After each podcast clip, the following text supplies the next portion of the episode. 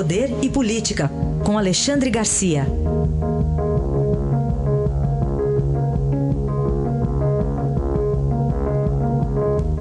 Alexandre, bom dia. Bom dia, Raíssa. Bom dia, Carolina. Bom dia. Bom, ainda o nosso principal assunto tem a ver com a repercussão depois da divulgação de conversas entre o então juiz, né, Sérgio Moro, hoje ministro da Justiça, e procuradores, entre eles Deltan Dallagnol, que agora vai ser ter investigado pelo Conselho Nacional do Ministério Público. Bom, como é que você está vendo esses desdobramentos todos, Alexandre? Pois é, o Conselho Nacional do Ministério Público eh, pretende dar uma resposta, porque a resposta não é do Executivo é do judiciário. Né? Os, os fatos que aparecem aí, a, a gravidade das violações aconteceu no Poder Judiciário. Né? Foi algo que, no fundo, no fundo, aparenta ser a defesa de corruptos, né? em que são violados direitos fundamentais do artigo 5 da Constituição, atingindo o Poder Judiciário. Tem repercussão na, uh, no Legislativo, porque faz a festa daqueles que têm pavor de Moro, né? que tem raiva de Moro e, e que não querem o pacote anticrime, que inclusive vai, vai restringir muito a atividade do, dos corruptos. E hoje vai ser um, um, um, um bom momento no Supremo para que o Judiciário se pronuncie. O Supremo hoje uh, deve julgar, uh, porque já está julgando, uh, denúncia contra quatro parlamentares, um, um, senador e três deputados do PP, do Partido Progressista.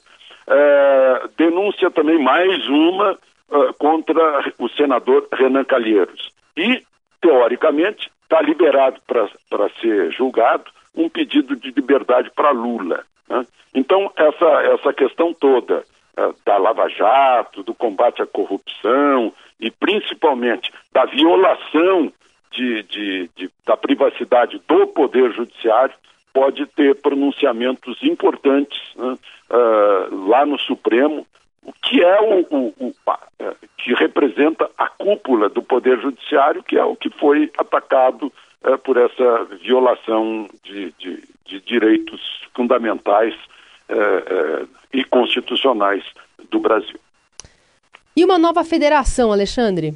Pois é, essa ideia está tá muito forte é, de, de Paulo Guedes, da equipe econômica. Né? É, o dinheiro tem que estar onde está o povo e não em Brasília. Né? A Brasília fica concentrando tudo. Hoje mesmo há uma reunião de todos os governadores em Brasília, é, tentando que seja decidido no âmbito da União, no âmbito federal, a reforma da Previdência dos estados e municípios. Né? É tudo uma questão de dinheiro, no fundo, de distribuição dos, uh, da receita, né? do, uh, do, do, dinheiro dos contribuintes.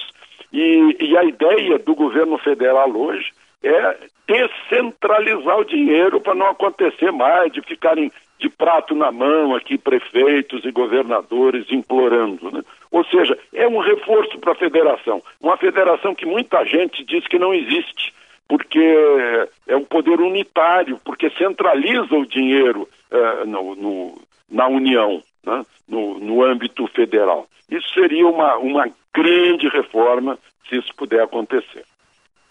E outro destaque aqui, Alexandre, para a gente fechar, tem a ver com a investigação da, do atentado, do ataque à faca lá sofrido pelo então candidato Jair Bolsonaro.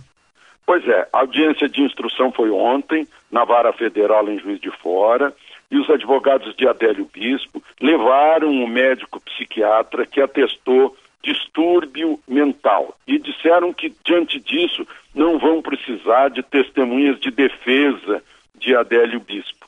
Disseram, inclusive, numa entrevista, que é melhor ele ficar no manicômio judiciário por 20 anos, né? Eh, porque teria sido ameaçado. Eu, eu, eu não sei que ameaça foi essa, porque quando ele foi pego lá no calor da facada, né, na emoção das ruas, ele ficou incólume. Ninguém bateu nele. Né? Agora, é um grande negócio para a defesa. Né? Esses advogados são muito bons, porque se ele ficar num manicômio judiciário, se for decidido pela justiça que ele tem distúrbio mental, que ele não sabe o que faz, ele não pode é, fazer colaboração premiada. Não pode. Né? Também não pode sair para a rua porque ele pode sair matando sem saber que está matando. Né? Tampouco pode sair para a rua porque pode ser um, um, um, arquivo vivo aí que deixa de ser vivo. Né? Então, uh, uh, essa, essa intenção da defesa de Adélio Bispo é muito inteligente, né? para deixá-lo de fora uh, da possibilidade de que ele venha a ser um, um, um colaborador premiado. Aí, análise política com Alexandre Garcia, que volta amanhã ao Jornal Eldorado. Obrigado, até amanhã, Alexandre. Até amanhã.